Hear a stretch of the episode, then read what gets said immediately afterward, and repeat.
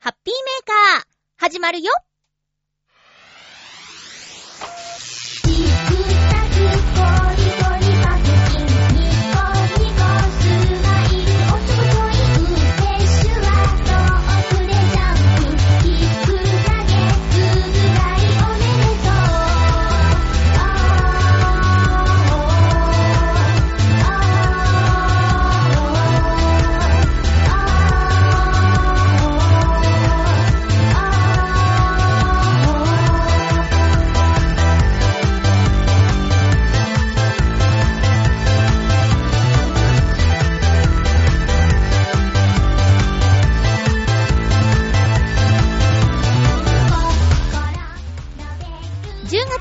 日、まゆっちょのハッピーメーカー。この番組は、ハッピーな時間を一緒に過ごしましょうというコンセプトのもと、ちょわへよ .com のサポートでお届けしております。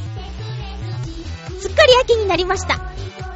この一週間の私、まゆっちょは、いろんなところにお出かけしたので、今日も話したいことが、てんこ盛りでございます。ノートノーツからのお知らせと音源も紹介しちゃうよ。今日も最後まで1時間、よろしくお願いします。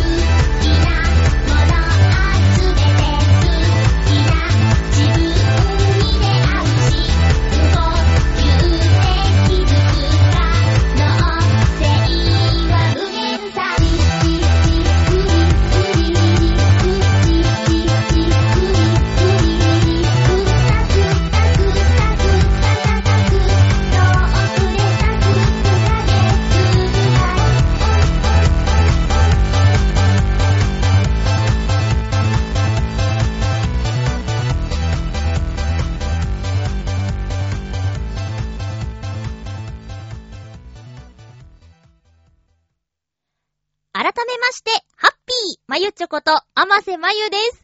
えー前回の放送でノートノーツのアルバム、ハピオロジーを、えー工場に出荷しましたっていうお話をしたんですけど、えーその後の一週間はですね、宣伝の一週間でございました。ただね、あの、伊藤良太くんのツイッターをフォローしている皆さん、あの、本人も自覚しています。宣伝のやりすぎっていうことを。私もね、ちょっと言おうかどうしようか迷ってたんですよ。あの、宣伝することはね、一生懸命やってくれていることで、むしろなぜまゆちはもっと宣伝をしないんだっていう風に思ってるかもしれないと思って、言いづらかったんだけど、いや、ちょっとあまりにも目につくなと思いまして。あの、1時間に1回ですね、伊藤良太くんはハピオロジー、そして、なんだ、えっ、と、は、はハピオロジーの宣伝ツイートをしているわけですよ。多分あれ、なんかタイマー設定とかでやってるんだと思うんだけど、1時間に1回、こうね、あれ、あの、クッキージャケットが流れてくるとですね、ちょっとお腹がいっぱいになるんじゃないでしょうかっていうことをね、言ったら、僕も思っていたよっていうことを言っていたんですよ。なので、この今放送を聞いている現段階ではもうちょっと控えめになっているはずです。というか前回の放送でジャケットがどんなものかすら話してなかったような気がするんですけど、えー、ハピオロジーのジャケット見ていただけましたでしょうか？えー、クッキーでハピオロジー、そしてノートノーツの文字をですね、作っております。あのクッキー、私の手作りですよ。えー、私のお家でクッキーを焼いて、私のお家で撮影をしました。そしてあのクッキーは食べました。はい。えー、そんなノートノーツハピオロジーのアルバムジャケットの公開、それから YouTube でですね、あ、なんて言うんだっけ？まあ、えっと、ダイジェスト動画をですね、公開して、今、した。あれ？それがね、なんだかわかんないんだけど、あの動画がね、削除されてたんだって。で、りょうたくんはもちろん消してないの。で、私もそんなどうやってやったらいいかわかんないから、何もいじってないんだけど、あのー、動画が削除されましたみたいな感じでね。なんだろうねなんだろうねなんでかしらねあの、せっかくりょうたくん作ってくれたんですけど、で、この放送されている段階では、もしかしたら再アップしているのかな？どうなんでしょう？なんで消されなきゃいけないのか全然わからないんですけど、え、そんなことがあったりとか、あそんなことっていうのは、えっと、お知らせ動画がありますよってことね。消されたことじゃなくて。えっと、があるので、えー、私のブログからもリンクを貼っていたんですが、そのリンク先では今見られなくなってるのかな？うん、まあ、また再アップしたら、再度、えっと、お知らせ入れたいと思います。で、今日はですね、あの、せっかくなので、その、ダイジェスト版の MP3 を、りょうたくんのラジオの方のブログで公開しているということなので、ちょっとハッピーメーカーでもそのダイジェストをね、あの、聞いてもらおうかなって思います。えっと、ノートンノーツの曲、全12曲をちょっとずつかいつまんで、およそ4分半の音源になっているんですけど、ちょっとこっから聞いてみてください。では、ノートノーツハピオロジー12曲ダイジェスト版です。どうぞマイペースで歩いてきた耳をすませば誰かの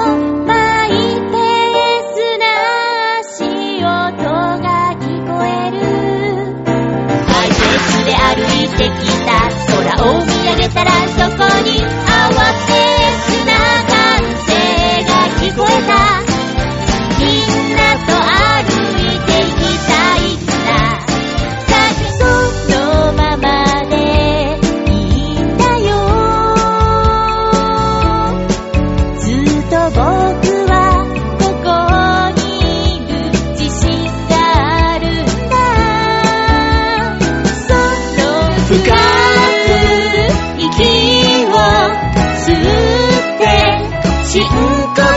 したらきっともっと優しい人になれる。幸せだね。幸せだよ。今日は何もしない休日。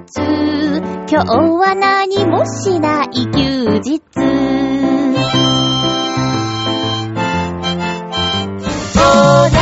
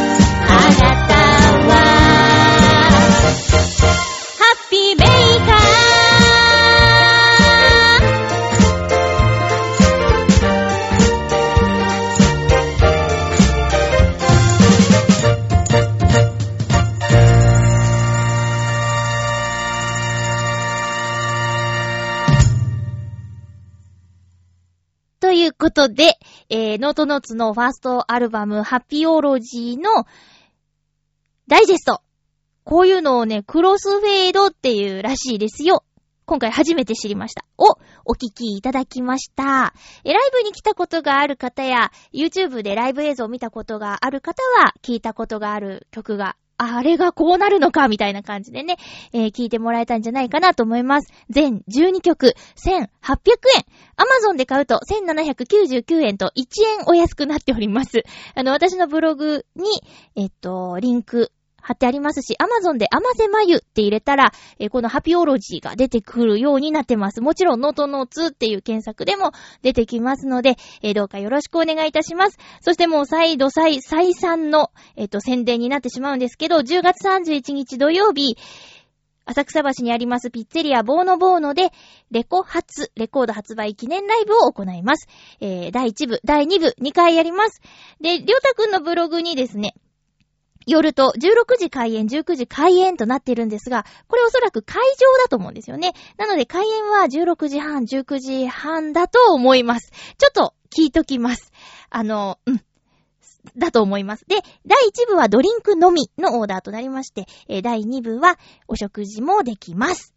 えー、っと、投げ先生となっておりますが、アルバム買ってくれた方はその辺、あの、調整してね、えっと、投げ銭、アルバム買ってくれた人はもう投げ銭もちょ、ちょろっと100円とかでもいいんで、えっと、ぜひアルバムを買っていただきたいと思います。え各回定員25名様、要予約となっております。もしあの、どちらか少ないっていうところがあったら、両方見ていただくことも可能ということにしようと思いますので、よろしくお願いいたします。そしてこのノートノーツアルバムハピオロジー、そしてライブ前ということで、伊藤良太くんをどっかのタイミングでハッピーメーカーゲストに呼びたいなと思っておりますので、ちょっとその時にはですね、えっと、収録日が前後することがあると思いますが、ご了承ください。よろしくお願いいたします。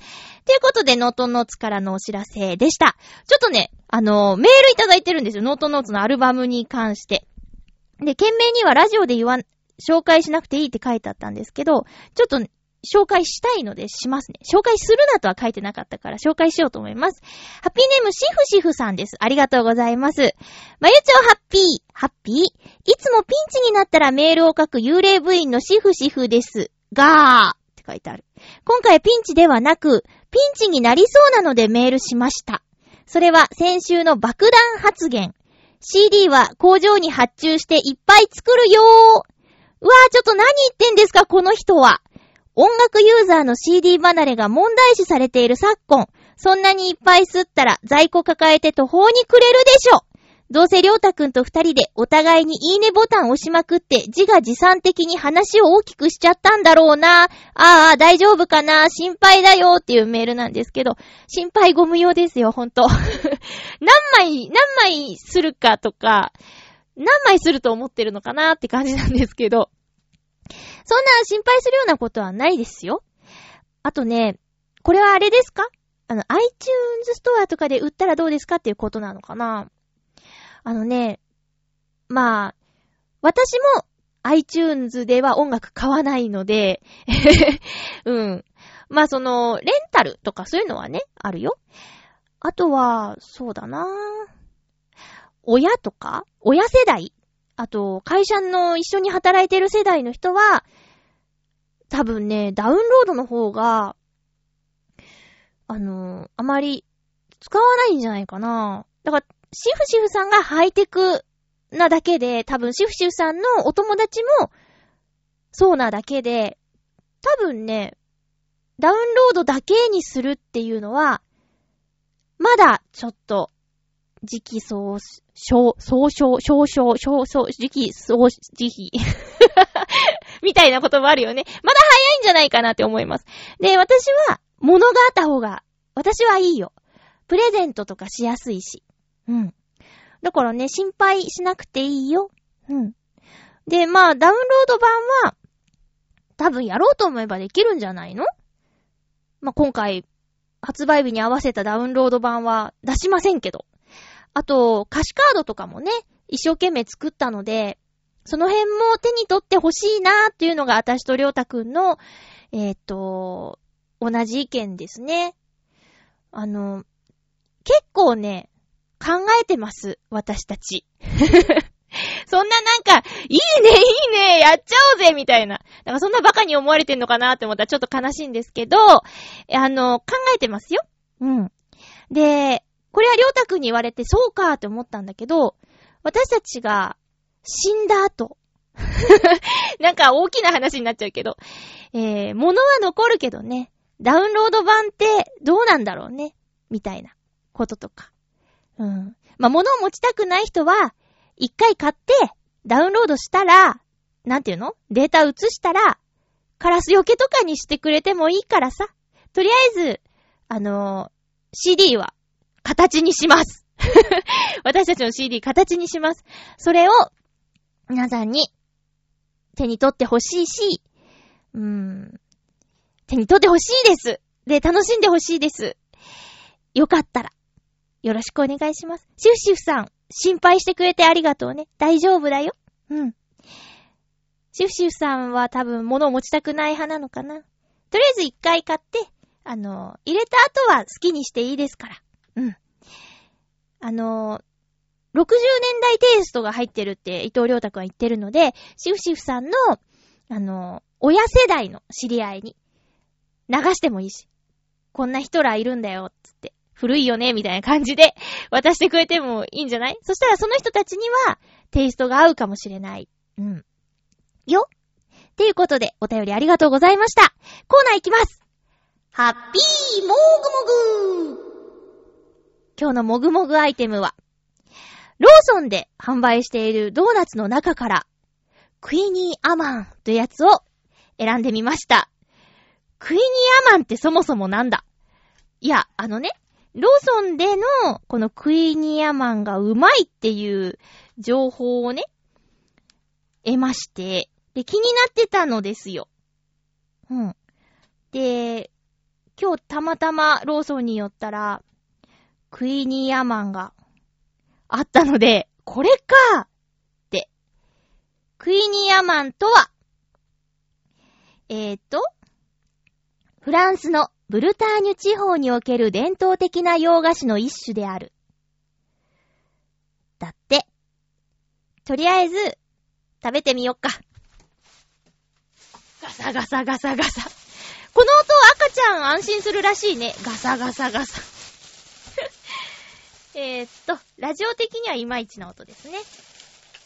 え、ローソンのクイニーアマ。なんかもう今コンビニ各社、ドーナツコーナーありますね。あんまり買わないんだ。けどね、ミスドがなくなっちゃったから、浦安の、東西線浦安の方にね。新浦安にはあるよ。だから、これで美味しかったら買っちゃうかもな。あら割となんかベタベタしているぞ。カラメル？ソース、キャラメルソースかな？おー、でかいな えーと、いただきます。嗅いじゃった。朝買ったからね。で、今ちなみに夕方なんだ。大丈夫かな？いただきます。うん。うん。うん、うん。うん。うまいうん、うまいあの、カラメルがパリパリで、ね、デニッシュ生地で、うん。うまい。大きい。お腹いっぱいになりそう。なんか、ドーナツなのか？ドーナツコーナーに入れてる。だけかな。あの、パン、パンでこういうのあるかなーって思った。うん。あのね、出来たてを食べてみたいかなもうちょっとサクサクしてるのかもしれない。キャラメルのコーティングされてるとこがすごく美味しいです。ぜひ、挑戦してみてください。コンビニのドーナツコーナーとか利用しますか？あのー、結構種類があったりしてね。気にはなってる。けど、そうね。ちょっとこれを機会に、食べ比べとかしてみちゃおうかな。美味しかったらその方がいいもんね。うん。ということで、今日は、私が気になってるだけで選んだ、ローソンのクイニーアーマンでした。あの、コージアットワークさんからのおすすめされているアイスは、ちゃんとメモしてあるからね。メモしてあるからね。えーと、やるよ ということで、ハピモグモグのコーナーでした。続きましては、ハッピートークハッピートークのコーナーです。あ、じゃあ今日はハッピートークオノマトペですね。お便りいただいておりまーす。ハッピーネーム。そんなコージアットワークさんいきますか。まゆっちょハッピー、ハッピー、ポンポン。あ、そうそうそう。もういつもやっちゃう。えー、今回のハッピートークオノマトペのテーマはポンポンです。コージアットワークさん。これは、うちでは猫を呼ぶときの掛け声の一つです。膝にタオルケットを乗せたり、掛け布団をめくったりして、猫の入る場所を作ったときに、そこを軽く手で叩きながら、ポンポンと言うと、やってきて座ったり、寝転んだりします。かわいい。ただし、タオルケットは黒猫の模様のものを使い、かつ、正しい方向に敷かないと抗議されます。抗議？特に裏返しに敷いて白猫柄になっていたりすると、爪で引っかいて訂正を求められます。へぇ、賢いね。あ、うちの猫の名前は、クルツ。かっこ正確には、クルツ・ベネディクト。もっと正確に言うと、正式に言うと、えクルツ・ベネディクト・フォン・ザクセン・バイマル・アイゼナハ。なので、ポンポンは名前やあだ名ではなく、手で用意した場所を叩くオノマトペです。では。名前すごい。なにな、な、なに正確にはクルツ・ベネディクト。エッグ・ベネディクトってあるけど、ベネディクトってどういう意味かな？もっと正式に言うと、クルツ・ベネディクト、フォン、ザクセン、バイマル、アイゼナハ。え？血統症がついてるってことですか？すごい名前だね。いや、もうあのね、ポンポンの話もすごいんだけど、名前に全部持っていかれた感じするよ。私の友人で、ちょっと、色がわからないっていう、あのー人がいるんですよ。だから、運転免許も取れないっていうね、方がいるの。で、その子よりも、この、なんだ、クルツ。クルツ様の方が、あのー見分けられるんだね。いや、言うても白と黒とかわかる。なんかね、苦手な色があるらしい。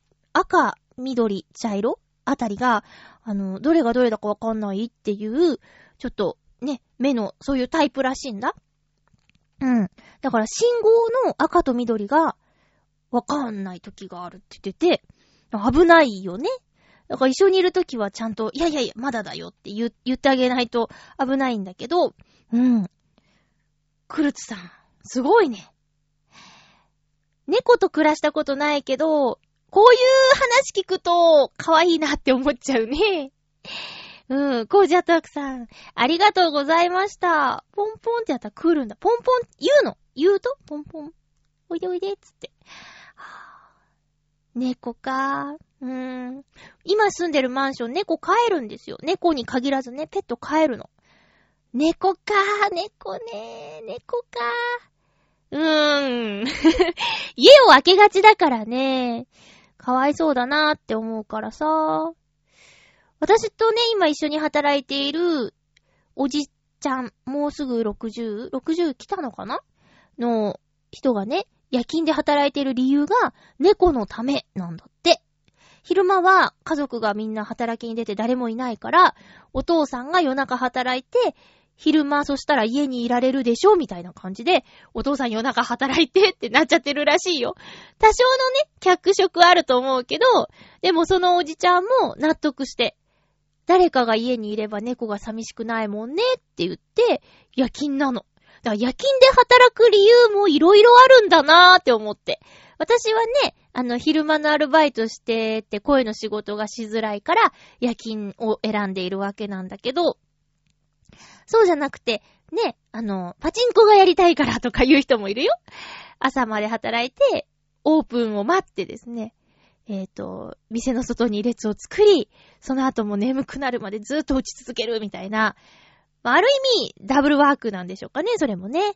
あとは、そうだな、まあ、いろいろ理由はあるよね。昼間学校に行っている人だっているし、すごいなと思うよ。私なんかはね、声の仕事あったりなかったりだからさ、そんな言うても全然すごくないんだ。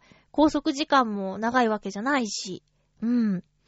尊敬する人いっぱいいます。夜勤の職場にね。コージアットワークさん、ありがとうございました。続きましては、ハッピーネーム七星さん、ありがとうございます。まゆちょハッピー、ハッピー？ポンポンといえば、私の故郷、四国昔話のレギュラーである、タヌキでしょうか？本当にあるかはともかく、腹包みはなんとなく周りを和ませるような気がします。では一首。秋の夜、月夜に響く腹包み、ポンポン叩く、タヌキはどこか。それでは、ありがとうございます。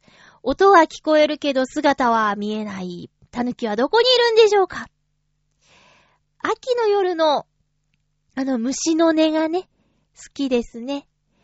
コオロギとかスズムシが実際に姿を現したら、ちょっとあーってなるけど、音だけはすごく綺麗だよね。ね。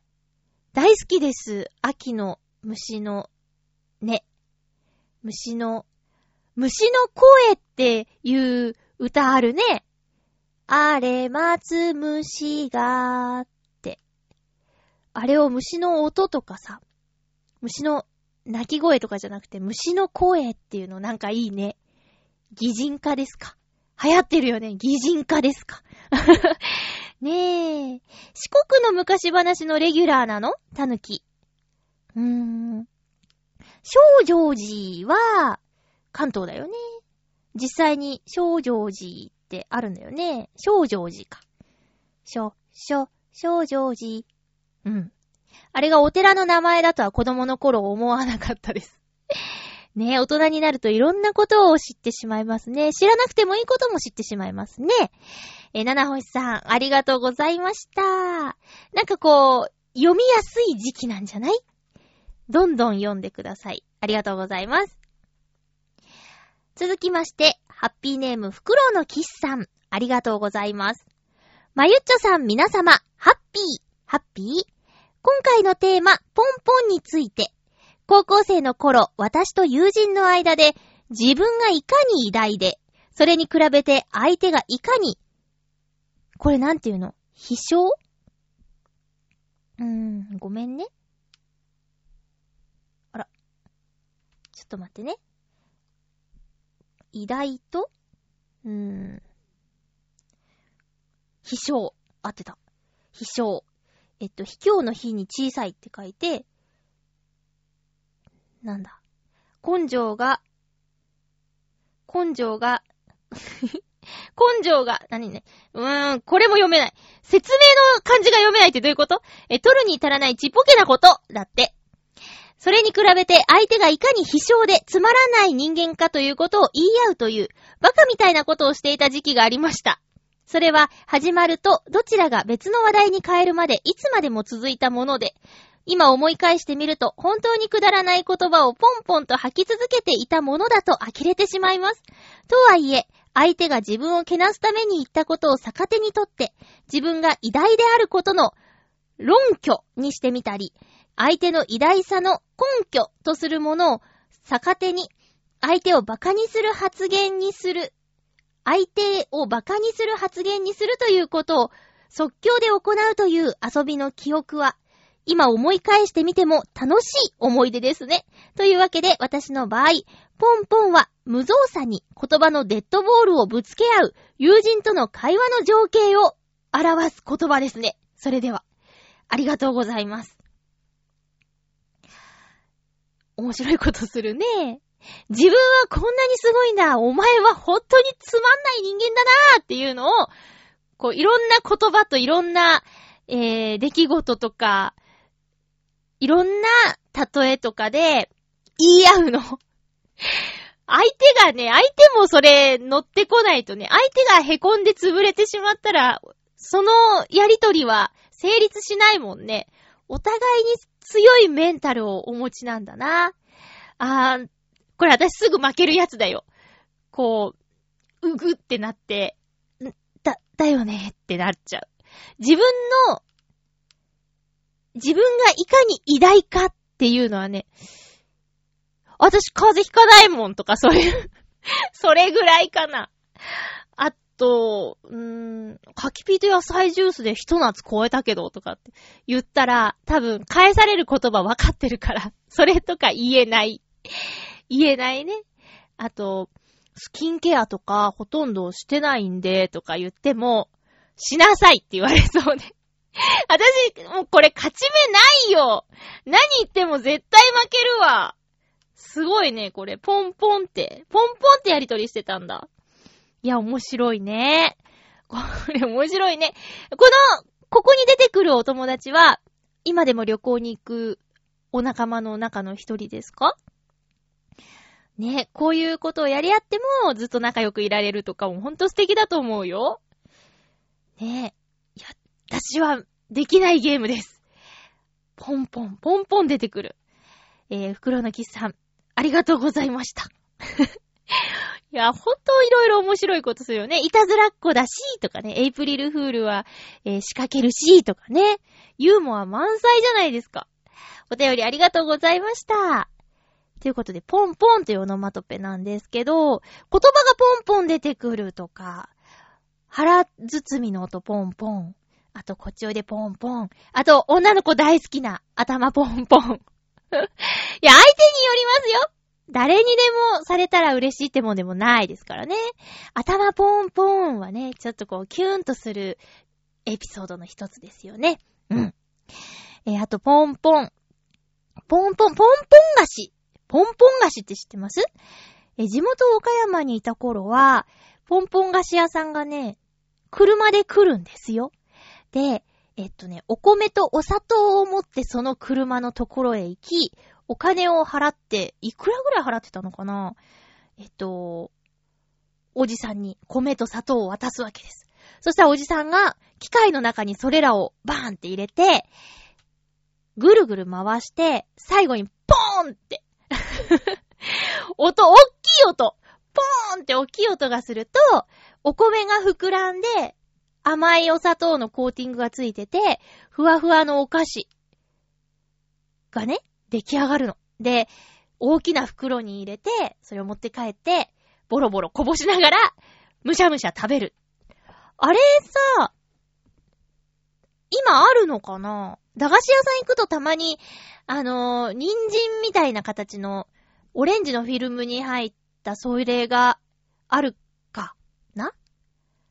懐かしいな。でもあのオレンジのあの量じゃないんですよ。もっといっぱい入ってないとポンポン菓子じゃないんだよね。雷おこしとかって、ポンポン菓子をこう、ギュッと固めたようなやつだっけ？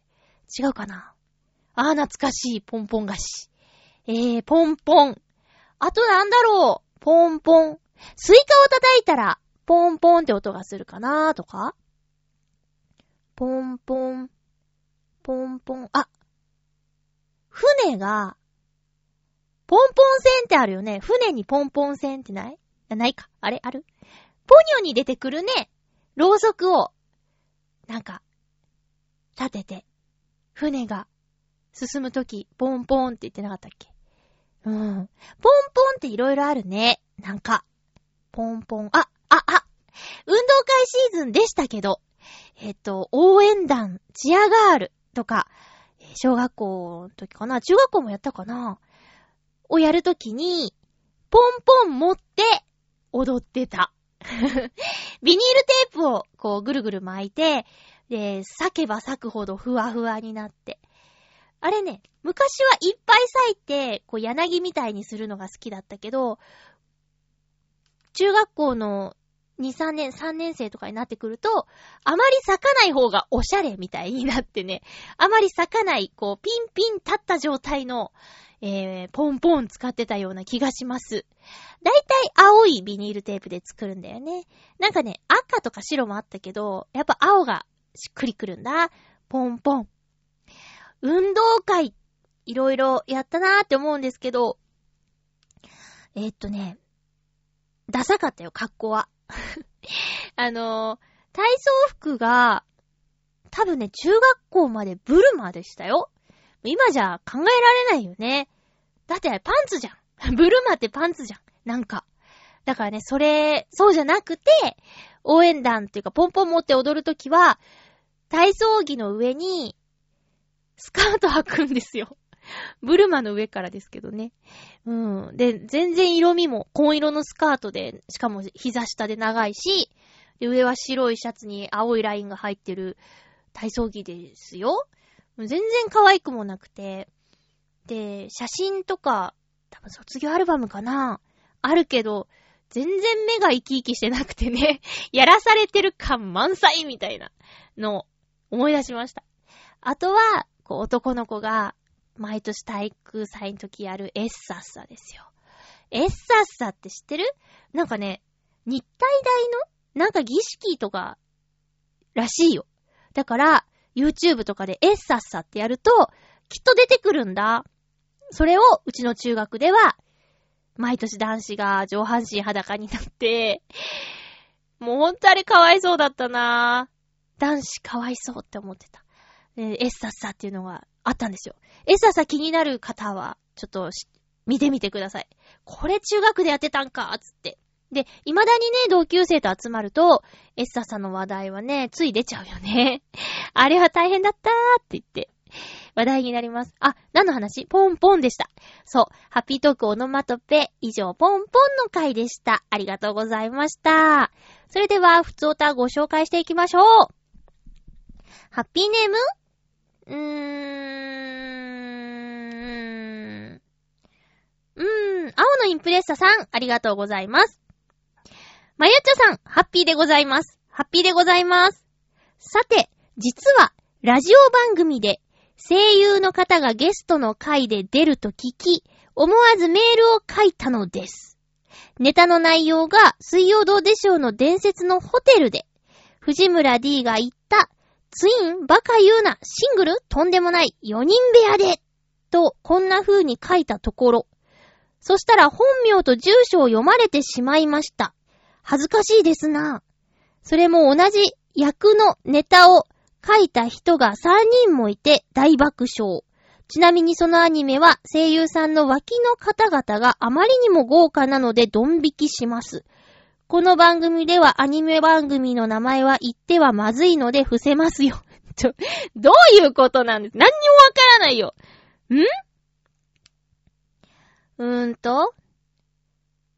ああ。うーん。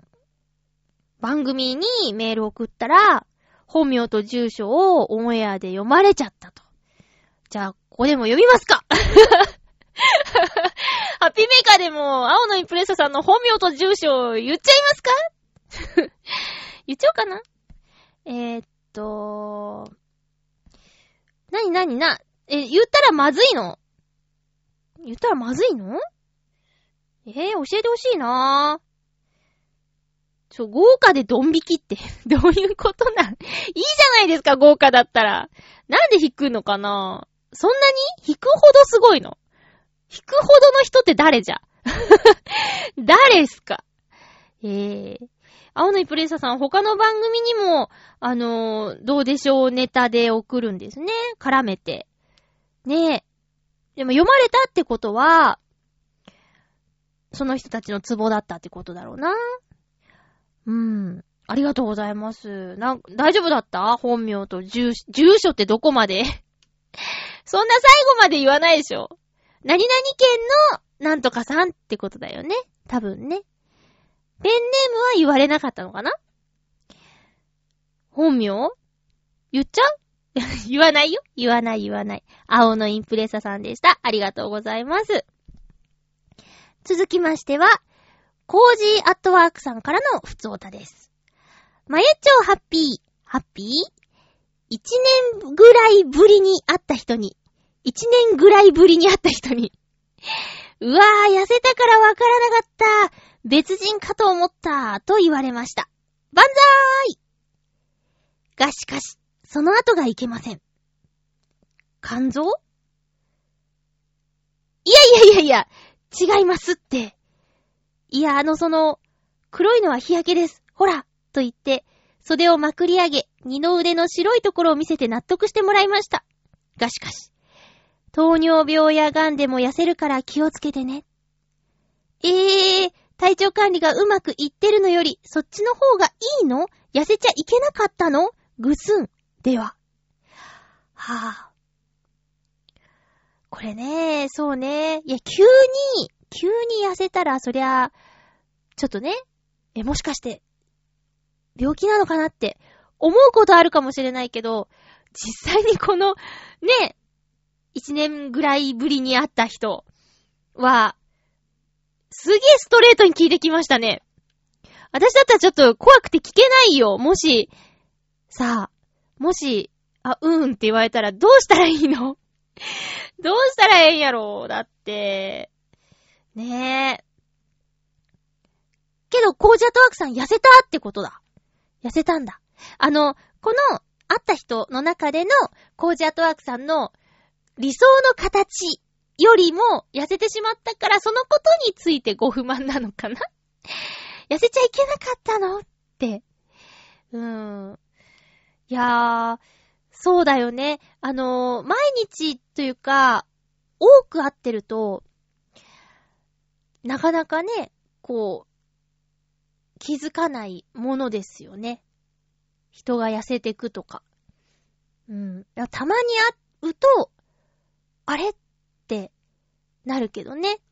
その、ちょっとずつの変化だから気づけないこともあるけど、いや、なんか、ね、もう体重が私より軽くなってしまった男の子とかが身近にいた時にね、その子交えてもう一人に会いに行こうっていう時に、そのもう一人の人が、いやいやいや、どうしたって言った時にね、ああ、そうか、と思って。言われてみれば、みたいなことがね、つい最近あったので、気をつけてみないとね。まあ、その子の場合は大病ではなくて、大病ではなかったんだけど、うん。いやーなんか、ね、あ、私もね、私も、この間半年ぶりぐらいに会った人に、まゆちょ痩せたねって言われたよ。えへへへへ。なんだろうわかんない。そんな、そんな喜ぶようなことでもないか。いや、あの、ちょうどね、昨日見た映画。えっ、ー、と、口づけっていう邦画を見たんですよ。あの、舞台で、えー、やっていたものの映像からしいですよ。口づけ。漢字やしほりさんあと、竹中直人さんが出ている、えっと、作品で、うんとね、うんとね、作者が、うんとね、作者が、たくまたかゆきさんという俳優さんなんだ。で、この方が脚本と原案をしているそうなんですけど、本人も出演してて、で、これがね、あの、まあ、知的障害を持っているみんなが集まって暮らすホームが舞台なんだけど、竹中直人さん演じる漫画家、愛情一本さんの、えっと、娘が漢字やしほりさんで、ちょっと障害があるっていうことで、こう、話は進んでいくんだけど、予告見た感じから想像できない展開になっててね、ちょっと、もう、えうえう言うぐらいに泣いてしまいました。こういう感想を言うと、あ、これ泣くやつなんだと思って構えてみちゃうかもしれないから申し訳ないんだけど、まあ、でも、もし機会があったら、これ、実話ではないとしても、そうかもしれない現実なのかもしれないから、うーん、知っといた方がいいような内容かなってちょっと思った。見て、見て後悔はしてないよ。泣いちゃったけど。うん。竹中直人さんは、すごいなって思った。そのね、肝臓癌を患う役なんだけどね、痩せてくんだわ。その、映画の中で。ね、俳優さんでね、あの、今度やる俺物語の実写版では、太らなきゃいけなかった。20キロほど太らなきゃいけなかったっていう、そっちも大変だけど、痩せるのも大変だよね。うん。だからね、あの、声優さんはね、そういう姿が見えないから、太った役をやるときに太らなきゃいけないとか、痩せなきゃとか、そういうのはあまりないと思うけど、うん。こう映像の皆さんは本当大変だろうと思いますよ。うん。っていうことで、コージアトワークさん。言うても、体に気をつけてくださいね。えー、ありがとうございました。ちょっと映画の話が出たのですが、えっとね、先週ちょっと言ってた、見逃してたアントマン。見てきました。アントマンも見たんですけど、バクマンも見ました。で、先日はキングスマンも見ました。ということで、あの、これ別に狙ってるわけじゃないんだけど、たまたま、なんとかマンが3連チャンで続きましたね。なんとかマン、キングスマン、バークマン、アントマン。この中でね、あの、えっとね、アントマンとバックマンは同じ日に見ましたよ。2本立てですよ。多分人生で2回目なんです。で、初めて2本見たのはね、多分、弟と一緒に行った、ツイスターとミッションインポッシブルの1の時かな。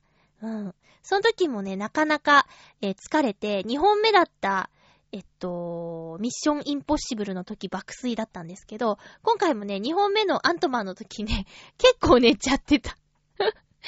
寝ちゃいましたね。いや、あのね、なんでアントマンを見に行ったかというと、えっと、マーベルコミックのアベンジャーズが好きで、えっと、中でもアイアンマン。アイアンマンが入り口だったんだけどね。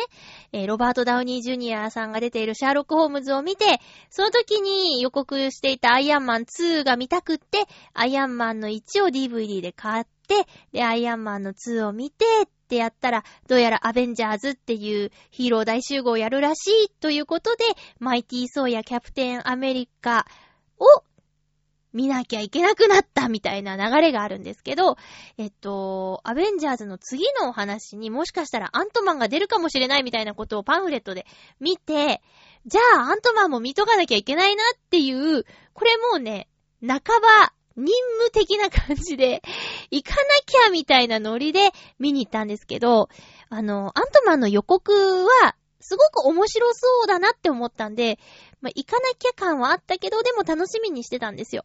けどね、アントマンってね、ありなんですね。うん。予告では一切出てこなかった、アリの大群が結構出てくるから皆さん見に行く人は気をつけてくださいね。え、小さいものがうじゃうじゃいる映像が耐えられないという人は、ちょっとね、きつい。きついんだっていうのがアントマンの感想で、これね、確実にね、続編をやりますっていう流れで、えー、映画を締められていたんだけど、で、あの、誰とは言わないけど、アベンジャーズの中の人がね、出てきて、エンドロールの後におにょおにょってやるシーンとかもあったんだけど、え、とりあえずアントマンの2は行かない これも行かないですね。えー、耐えられない。ちょっと、あの、あの、巨大画面にですよ、虫がどんどん出てくんだよ。虫が。うん。主人公のサイズに合わせた感じで虫がバーン出てくるから、厳しいですね。私はちょっと厳しかったな。でだでですよ。バクマンは、あのー、まあ、誘われて行った感じなんですけど、バクマンはね、何の知識もなく見に行った私、大、大、大満足でした。すごく面白かった。で、原作知っているその子は、ちょっともう展開が早すぎるっっていうこと言ってたんですけど、あの、まあでもそれはね、原作好きな人が実写で満足するなんてことはまずないことでしょう。まずないことだと思うから、それはしょうがないんだけど、いやでもね、あの、まあ、どんな話かって、えっと、高校生の男の子二人が、えっ、と、原作担当と、あと A 担当ということで、二人一組で、ジャンプに乗るため漫画を描きたいよっていうお話なの。漫画を描いてジャンプに乗りたい。ジャンプで連載したいみたいな感じのお話で、それに向かってこう頑張るっていうお話なんですよ。うん。で、えっと、神木隆之介くん、佐藤健くんが、えー、高校生の役をやるというね。あの、私は、なくなかったな。すごく良かったと思うよ。年はね、もう高校生じゃないですけど、全然いいですよ。全然ありです。可愛かったよ。うん。で、その中にね、あの、声優を目指している同級生っていう女の子が出てくんだけど、あの、映画の中での違和感に気づいてね、ついね、違和感だって見終わって言ってしまったんだけどね。そんなことは、あの、多くの鑑賞者さんには関係のないことなんだけど、つい、あ、あれ嘘、みたいなのがあってね。えー、もし見に行った人気づいたら、プスってなってください。クスクスっとなってくださいね。えー、バクマンは、あのー、常に夢に向かって前向きで熱くて一生懸命でみたいなので、見てすごく爽快感あるし、うーん、登場人物みんなが愛しくて、すごく良かったですよ。すごいハードル上げてる？いやだけどね、バックマンはね、良かったよ。また言っちゃった。うん。原作をこの後読んでもいいかなって思うぐらい良かったです。っていう感じで映画見ました。うん。あとはね、あ、そうだそう、ついに清水公園に行ってきました。清水公園っていうのは、え千葉県野田市にある、えっと、アスレチックは日本最大級っていう場所なんですけど、えっと、他にも、桜の名所100選に選ばれていたり、えっと、巨大迷路があったりだとか、とにかくね、あの、アウトドア楽しめる自然いっぱいの公園です。清水公園です。で、東武アーバンパークラインの清水公園駅から徒歩で10分、10分じゃ着かなかったな。10分十何分ぐらい歩いたら着くんですけど、まあ、車で行く人が多いみたいですね。うん。で、フィールドアスレチック、ファミリーコースと冒険コースがあります。あとはね、水上コースとかもあります。私と、えっと、男の子二人、合計三人で行ったんだけど、えっとね、30代の男の子が一人と、あと20代の男の子一人。で、20代の男の子はね、あの、靴も含めた着替え一式を持ってきていたの。子供の頃来たことがあるそうで、と、今回はちょっとリベンジするみたいなね、濡れても大丈夫にしてきましたみたいな感じで、準備万端で来てたんですよ。で、30代の男の子は、あの、特にそういう着替えとかは用意してなくて、えー、来たんですよ。うん。